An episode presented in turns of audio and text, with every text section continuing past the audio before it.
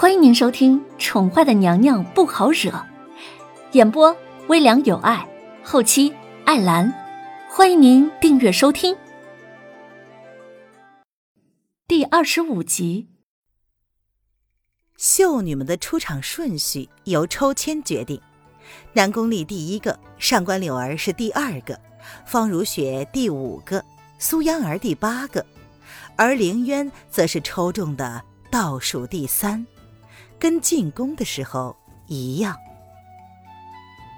当众表演这种事儿，越是靠前，反而对表演者越有利。南宫丽本就是内定的后妃人选，不管才艺表演如何，她都会入围。然而她却没有丝毫懈怠的意思，朝着众人礼貌的俯身，便随着音乐舞起了银白长剑，豪情万丈之中。带着小女儿家的娇嗔甜美，令人难忘的惊鸿一舞，炒热了现场的气氛。上官柳儿有些惊讶，南宫丽准备的才艺竟然也是舞蹈，虽然是舞剑，却是跟她撞了才艺。她是第二个上场的，她准备的也是舞蹈。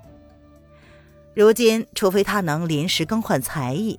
不然的话，只能跳得比南宫丽更加出彩，才能胜出。上官柳儿骨子里的骄傲不允许她输给任何人，特别是舞蹈。她练习了一个多月，怎么可能输给这个将军之女吗？南宫丽的一曲剑舞获得了众大臣的好评。凌渊抬眸，远远的瞥了坐在七风亭正中央的男子。只见他神态自然，双手随意地搭在椅柄之上，轻轻地敲着，唇角带着温和的笑意，看不出任何反应。若是说南宫丽的剑舞豪情万丈，那么上官柳儿的蝶舞便是柔情万种，如同翩翩蝴蝶一般，柔软而灵动，细腻而惊艳。凡是看过上官柳儿的，都难以忘记她那张绝美的容颜。而同样姿色不亚于上官柳儿的方如雪，一曲娴熟的古琴弹奏，惊艳四座，也获得众人频频的点头称赞。奏罢，方如雪端庄有礼的朝众人扶了扶身子，点了点头，不卑不亢，大家闺秀之范。一览无遗。前面几个经过南宫丽和上官柳儿极致出色的惊鸿一舞，方如雪的琴声演奏，接下来的表演就显得淡而无味、乏善可陈了。苏央儿选择了唱歌，一曲上场。平时面对人群紧张胆小的他，此刻却一反常态的，十分的镇定从容。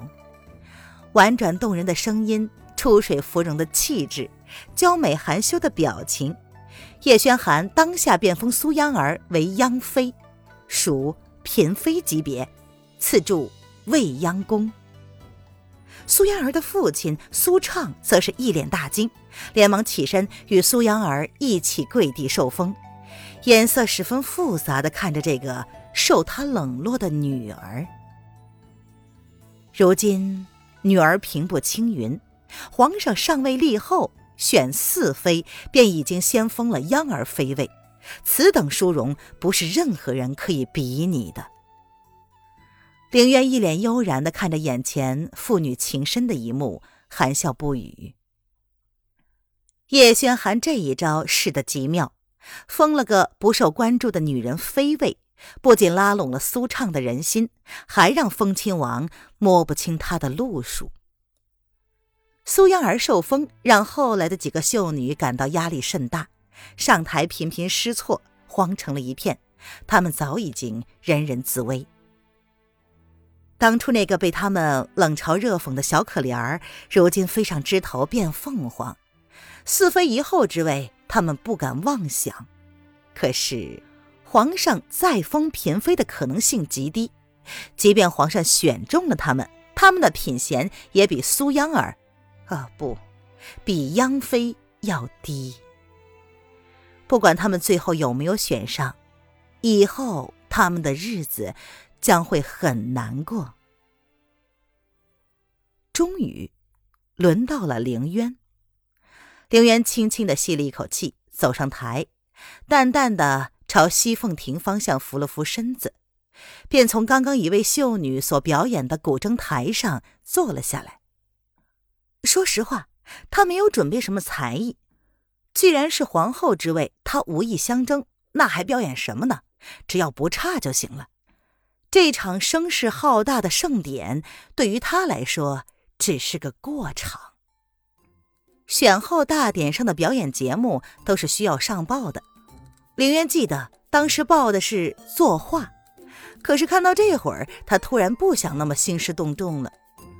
作画需要全神贯注、凝神专注，眼下他已经无心经营作画，自然是不能让人看了笑话。突如其想的想改成弹古筝。古筝啊，他并不陌生，呃，不过没有玩过。他之前只玩过吉他。凌渊做了半晌，拨弄了几根琴弦之后，便拧眉不动了，不知道在想些什么。而坐在主位上的男子，垂眸看了一下手中的资料，他挑了挑眉，薄唇微微的勾了起来，并没有说话，显得耐心十足的样子。娄正皱紧了眉头。他向来从容淡定的神态，也因为凌渊的行为而露出了担忧的情绪。娄正看着已经坐了一刻不动的女儿，渊儿这是在闹哪一出啊？而风亲王则是摸着小羊胡子，含笑的看着眼前的闹剧，他的笑十分的耐人寻味。哎，这是怎么回事啊？不知道啊。是楼丞相家的小姐吗？随着时间过去，台下已经表演过的秀女们已经开始议论纷纷，那些自知无望的更是在心中悄悄的幸灾乐祸起来。什么丞相之女，不过是个不中看也不中用的草包，大家都翘首以待看林渊的笑话。林渊呢？他突如其来的改成了弹奏古筝，一时之间却不知道弹什么好。终于，抬手举起了纤纤十指，杂乱无章的拨弄。英雄美人，孰是孰非？美人，江山，又孰轻孰重？哼，就一曲《爱江山，更爱美人》吧。叶轩寒，你少年登第，步步算计，如今是倚靠美人稳固江山，还是被颠覆历史？琴弦拨弄，唇瓣含笑，信手低眉，朱唇轻启。我楼凌渊不是红花，也不想当绿叶，那可怎么办呢？好，好一个爱江山，更爱美人。真喜欢，哈哈哈！所有在座的人都因为这曲豪情万丈、荡气回肠的一曲而沉迷其中，无法自拔。叶轩寒首先回神，他眼神奇异的细细观察着演罢之后淡淡下台的女子，他的语气十分愉快，而且还鼓起了掌来。其他人也跟着回过神来。却是无法评价这曲是好是坏。说好不是在诋毁皇上是个爱江山更爱美人的昏君吗？说不是吧？这曲确实沸腾了他们内心深处的情感。有多久没有这般的豪情万丈过？饮酒而唱过？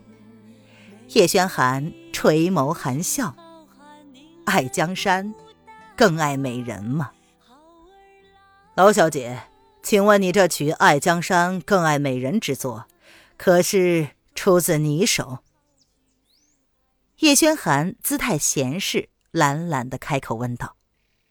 凌渊顿下脚步，侧身回头，看着七凤亭内看不清容貌的男人一眼，他垂眸欠了欠身子，淡淡的说：“此曲为他人所赠，现在已经离世。林渊借花献佛，斗胆一奏，让皇上笑话了。”林渊在心中给小虫老师道歉：“不好意思啊，其实死的人是他。”不过，为了打断叶轩寒接下来的问话，他率先把话就给说死了，省得叶轩寒问这曲子的来历。会想到弹奏这首，也是凌渊作为第一次见叶轩寒的礼物。哈哈，娄小姐真是幸运啊，能识得这么一个知音。叶轩寒闻言，勾唇笑了笑，也不再多问。接着，他打了一个手势，让下一个秀女上台表演。而娄正则是从凌渊奏这一曲之时，便将探究的眼神落向了凌渊，一直不曾移动过。他怎么不知道渊儿什么时候跟这么一号人物来往过？